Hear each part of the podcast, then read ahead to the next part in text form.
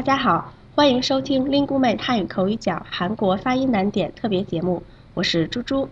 今天我们来练习“英”这个发音，这里最难的是要念出后鼻音。我们以“英”一声为例，来看看这个发音。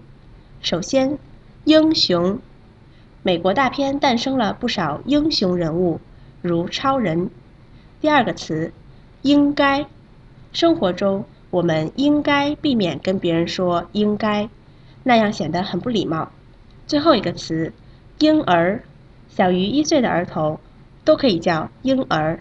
你还记得你婴儿时期的模样吗？